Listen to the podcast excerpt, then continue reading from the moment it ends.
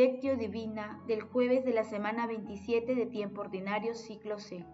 Pidan y se les dará, busquen y encontrarán, llamen y se les abrirá, porque quien pide recibe, quien busca encuentra y al que le llame se le abre.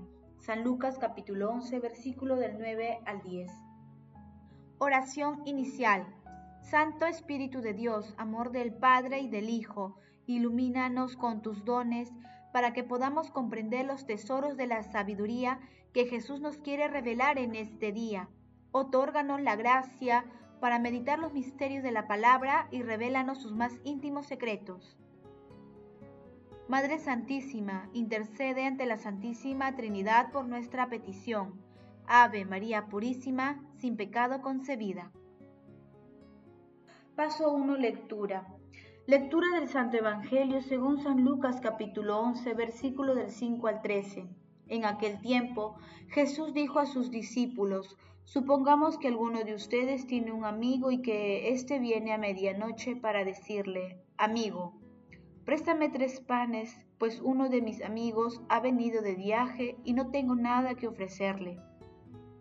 Y desde dentro el otro le responde, No me molestes, la puerta está cerrada mis hijos y yo estamos acostados, no puedo levantarme para dártelos. Yo les digo que si no se levanta y se les da por ser amigo suyo, al menos para que no siga molestando, se levantará y le dará cuanto necesite. Por eso yo les digo, pidan y se les dará, busquen y encontrarán, llamen y se les abrirá, porque quien pide recibe, quien busca encuentra, y al que llame se le abre. ¿Qué padre entre ustedes cuando su hijo le pide pan le dará una piedra? ¿O si le pide pescado le dará una serpiente? ¿O si le pide un huevo le dará un escorpión? Pues si ustedes que son malos saben dar cosas buenas a sus hijos, ¿cuánto más el Padre del cielo dará el Espíritu Santo a los que se le pidan? Palabra del Señor. Gloria a ti, Señor Jesús en este pasaje del que se desprende del precepto que hemos de orar en cada momento, no solo de día, sino también de noche. En efecto, ves que el que a medianoche va a pedir tres panes a su amigo y persevera en esa demanda instantemente, no es defraudado en lo que pide, haciendo caso, pues, de la escritura, pidamos el perdón de nuestros pecados con cotidianas oraciones día y noche. San Ambrosio. El pasaje evangélico de hoy forma parte del texto de la oración del Señor, el Padre Nuestro, con la que Jesús enseña a sus discípulos y a toda la humanidad a dirigirse a Dios Padre practicando activamente de la oración.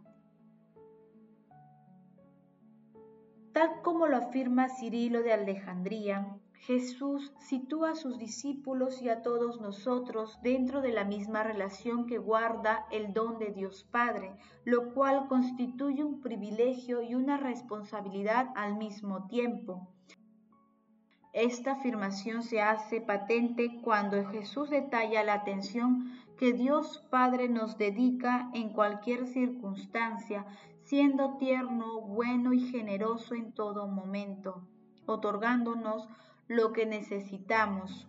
Por ello, nuestras verdaderas necesidades debemos encauzarlas a través de la oración y el agradecimiento permanente a la Santísima Trinidad.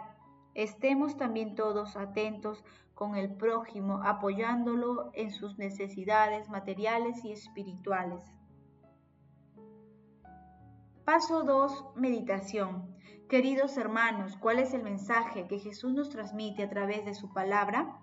Nuestro Señor Jesucristo nos invita a perseverar en la oración, a dirigirnos confiadamente a Dios Padre. Por eso cuando oremos debemos pedir siempre los dones del Espíritu Santo, no aquellas cosas que pueden apartarnos de Dios. Como bien lo dice nuestro Salvador, Dios Padre quiere darnos siempre cosas buenas con amor, misericordia y generosidad. A veces los afanes mundanos nos conducen a pedir y buscar cosas y situaciones que perjudican nuestra relación con Dios. Debemos estar atentos y oremos para solicitar la protección del cielo. Dirijámonos confiadamente a la Santísima Trinidad. Por ello, el mensaje de hoy es contundente para todas las personas que dudan de la eficacia de la oración y para aquellas situaciones en las que el desánimo nos invade, especialmente cuando enfrentamos situaciones difíciles. Hermanos, meditando el pasaje evangélico de hoy, intentemos contestar cómo respondemos a las situaciones de ayuda de un hermano con necesidad material y espiritual. En nuestras oraciones, ¿sabemos pedir lo que realmente necesitamos? ¿Oramos con convicción? Que las respuestas a estas preguntas nos ayuden a rezar confiadamente con fe y con la convicción de que el amor y la generosidad de Dios Padre están presentes en cada instante de nuestras vidas. Jesús, María y José nos aman. Paso 3. Oración. Espíritu Santo, amor del Dios Padre y de Dios Hijo, ayúdanos a discernir con profundidad para pedir a Dios Padre todo aquello que sea provechoso y nos conduzca al banquete celestial. Padre eterno, concédenos la gracia de vivir de acuerdo con las enseñanzas de Jesús, tu Hijo, y estar siempre atentos a las necesidades materiales y espirituales de nuestro prójimo Espíritu Santo, en medio de las tinieblas del mundo, sé tú el amor que seduzca, la luz que penetre y conduzca a toda la humanidad hacia Dios. Padre eterno, dígnate agregar a los difuntos al número de tus escogidos, cuyos nombres están escritos en el libro de la vida. Madre Santísima, Madre de la Divina Gracia, Madre de Misericordia, intercede ante el Dios Padre por nuestras peticiones. Amén. Paso 4. Contemplación y acción. Contemplemos el amor de Dios Padre con un escrito de Simeón, el nuevo teólogo. Cristo dice a los doctores de la ley, Malditos vosotros porque habéis quitado la llave del conocimiento. San Lucas capítulo 11, versículo 52. ¿Qué es la llave del conocimiento sino la gracia del Espíritu Santo dada por la fe, que por la iluminación da el pleno conocimiento y abre la puerta de nuestro espíritu cerrado y velado? Y yo añadiría, la puerta es el Hijo, yo soy la puerta, dice el mismo. La llave de la puerta, el Espíritu Santo.